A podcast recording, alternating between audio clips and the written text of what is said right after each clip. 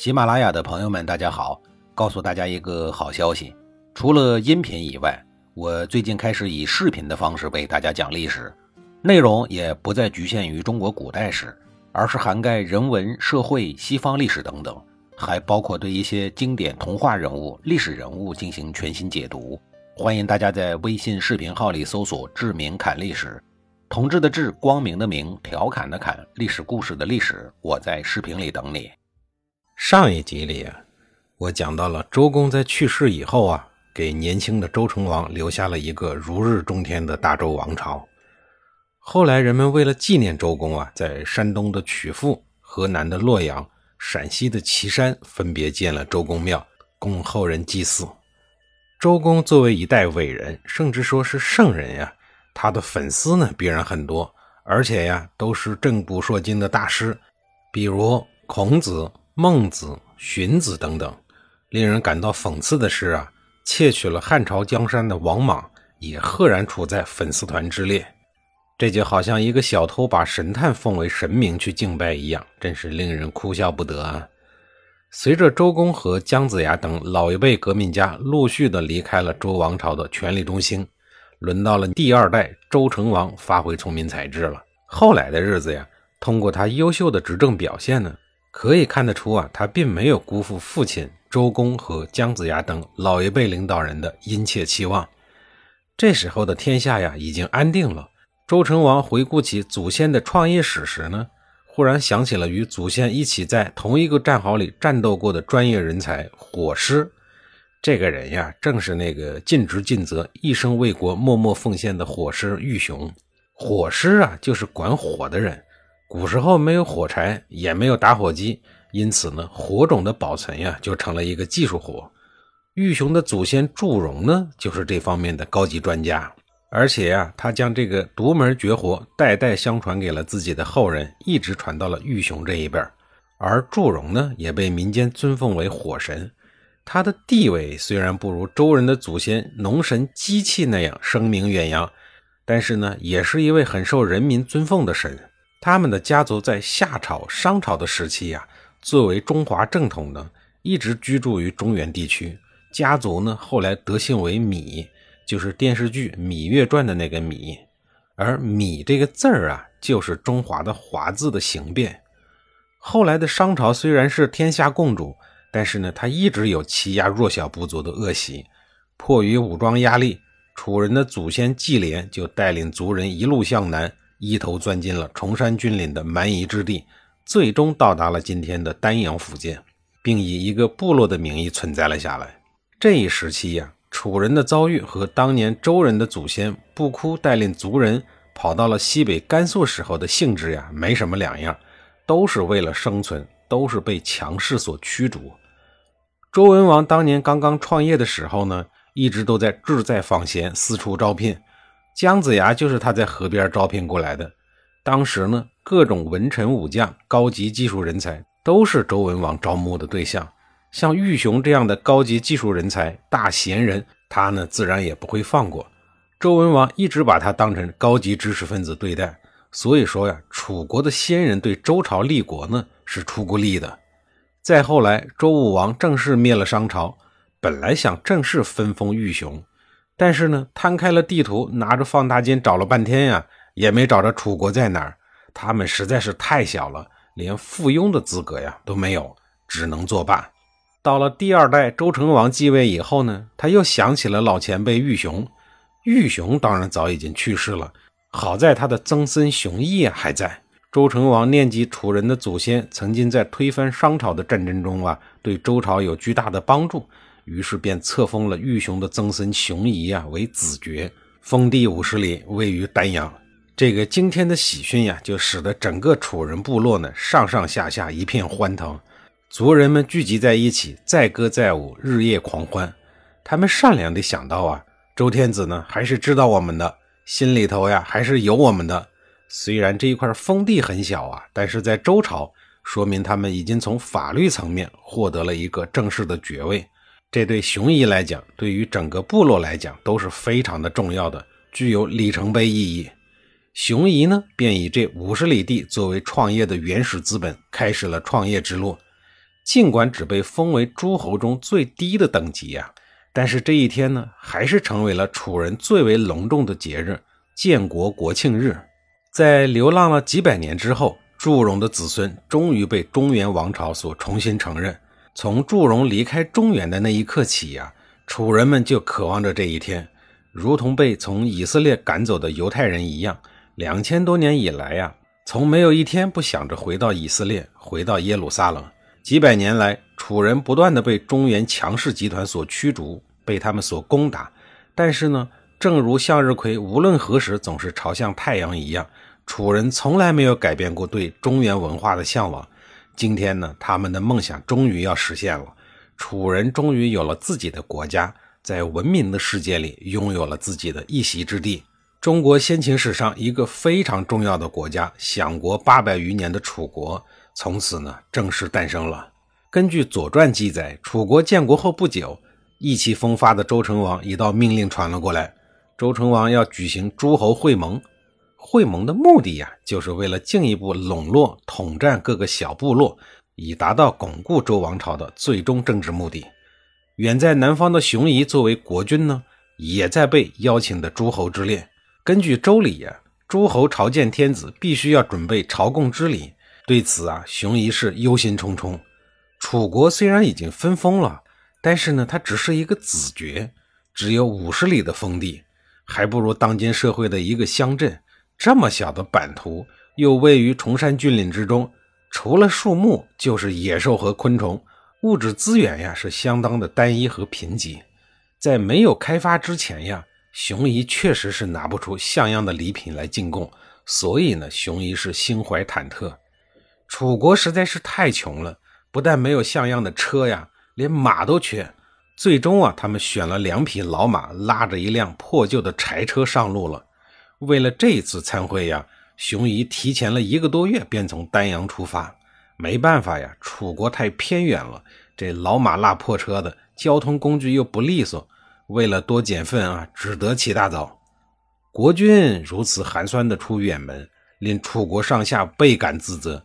大家都在扪心自问啊，但凡我们强盛一些，也不至于让国君老马拉破车的去参会。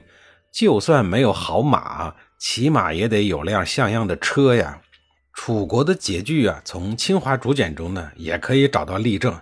建国之初啊，楚人好不容易建起了一间祭祀的房子，可是呢却穷得拿不出祭品，只好跑到了邻居弱国呀，偷了一头小牛。在晚上呢，偷偷的举行祭祀，因为牛啊是偷来的祭品，这个事儿呢很不光明正大。当拥有了来路不正的东西时啊，人们就会显得没有什么底气。因此啊，楚人就选择在晚上祭祀。从此以后呢，楚人的祭祀时间和别的国家就完全不一样了。楚人把祭祀祖先的仪式啊称之为夕，夕阳的夕。祭祀呢必须在夜间举行。这种传统啊，与不光彩的偷牛的行为应该是有一定的关系。通过这件事情就可以确定啊，楚国和中原诸侯比起来，刚刚诞生不久的楚国呀，是个货真价实的穷酸国家。熊夷最终启程了。那个时候啊，从丹阳一带到达周朝的都城镐京，要穿越重重的原始山林，道路未辟，非常的艰苦。奇怪的是呢。熊夷越往北走啊，心里头越激动。走出国门后的熊夷呀，才体会到了世界的广大。这里对他来讲呢，虽然是一大片陌生的土地，但是他却感到有一种奇怪的熟悉。那应该是一种心灵的感应和遥远的记忆。毕竟啊，这里是祖先们曾经生活过的地方。今天的他呀，终于回来了。周王朝的国都镐京，四方诸侯络绎前来。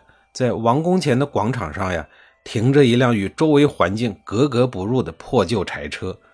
对于楚军熊夷的身份呀，迎宾的大夫呢，甚至有些个迷惑。熊夷下车后啊，毕恭毕敬地拜见周成王，献上了从楚国带来的贡品，用来驱鬼的桃木弓和用来敬神、过滤酒渣的包茅草。献上贡品的熊夷啊，并没有得到应有的礼遇。会盟举行的那一天，熊夷被拦在了大殿之外。周成王拒绝了熊夷入殿的请求，并命令他作为火师啊，与鲜卑国的国君一同在大殿外看守火堆。他做的事儿呢，就三件儿一个是供包茅，就是包茅缩酒仪式之前呀，把包茅草摆放好，然后让专职的人员来操作，这就相当于给人家打下手。第二个呢是摆放望表，望表啊，就是现代社会的席位牌。一般大型活动或者大型会议的会议桌上呀，都会提前摆放好与会嘉宾的名字。嘉宾进场以后，一看见写有自己名字的席位牌，就知道自己该坐哪个位置了。国君熊仪就被安排干了这项工作。第三项工作是祭辽守田，就是负责点燃篝火晚会的火种，相当于重操祖宗的旧业呀。实际上啊，这三项工作呢，都是服务人员的工作。您让一个国君身份的人来做啊，确实和他的身份不相符。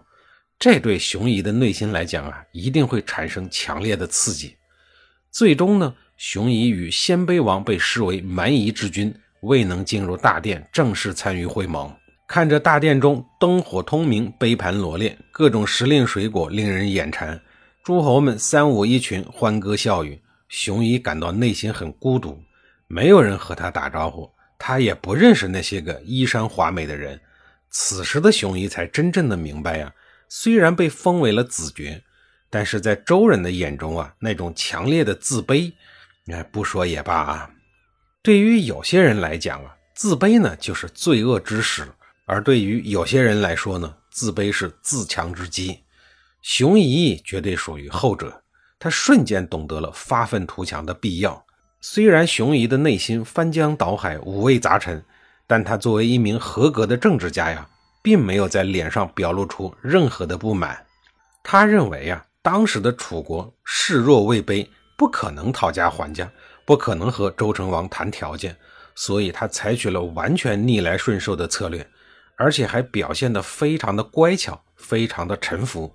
那意思就是说呀，你这样安排呢是对的。我完全的心悦诚服，我会按照周天子您的安排，认真谨慎地做好我该做的每一件事情。这其实啊是一种韬光养晦之计，在良善前心怀感恩，在阴暗前选择隐忍，才有实现梦想的可能。事实上呢，周成王对毕恭毕敬的熊仪啊也十分的满意。后来每逢周王朝举行重大的朝会呀，熊仪都会受邀主持生火仪式。一直到周成王去世，几个月以后，熊仪参会完毕了，准备回国了。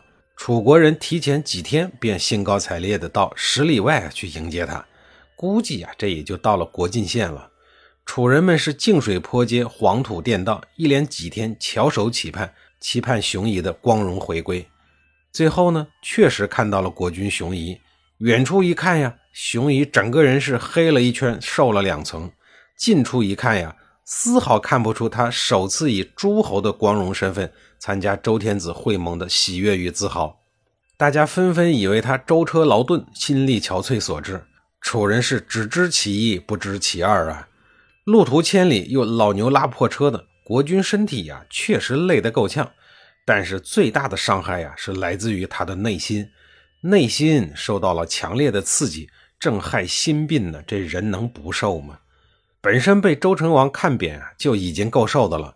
临走之前呀，还有一个不长眼的内部知情人士跑过来对熊仪说：“如果不是因为楚人的祖先祝融啊，你都没有机会来做守火这样的活你应该感谢你的祖先。看见没有，这已经是周天子最大的恩泽了。接二连三的打击让熊仪明白呀，我要雄起，我必须要雄起。”在此后的五十年间呀，熊仪和他的继任者们筚路蓝缕，移起山林，意思就是说呀，就地取材制成了车子，然后穿着破衣烂衫去开发荒野山林，奋发图强。楚的本意啊为荆，这是一种落叶的灌木，这种植物啊在南方随处可见，又功用强大，楚国人便以楚为国号，也常常荆楚连称。中原国家呢，也因此贬称楚人为荆蛮、南蛮，因为荆条啊可以当做鞭子来抽人，它有刑具的功能，于是就有了苦楚、痛楚等词语。用荆条往人身上抽，虽然很痛啊，但并不影响荆条本身的高挑靓丽，所以呢，就又有了楚楚动人这个成语。这大概是因为楚人而产生的极为少数的带有褒义的成语。知耻而后勇，就这样啊，楚国人艰苦奋斗，一步一步冲出了包围圈，国力呢是不断的增强，疆土啊也不断的扩张。到了周昭王时期啊，已然是江汉之间的霸主了，其发展速度堪比现代中国的改革开放，简直是突飞猛进，日新月异。就在楚国奋力发展的时候，多次看扁楚国的周成王去世了。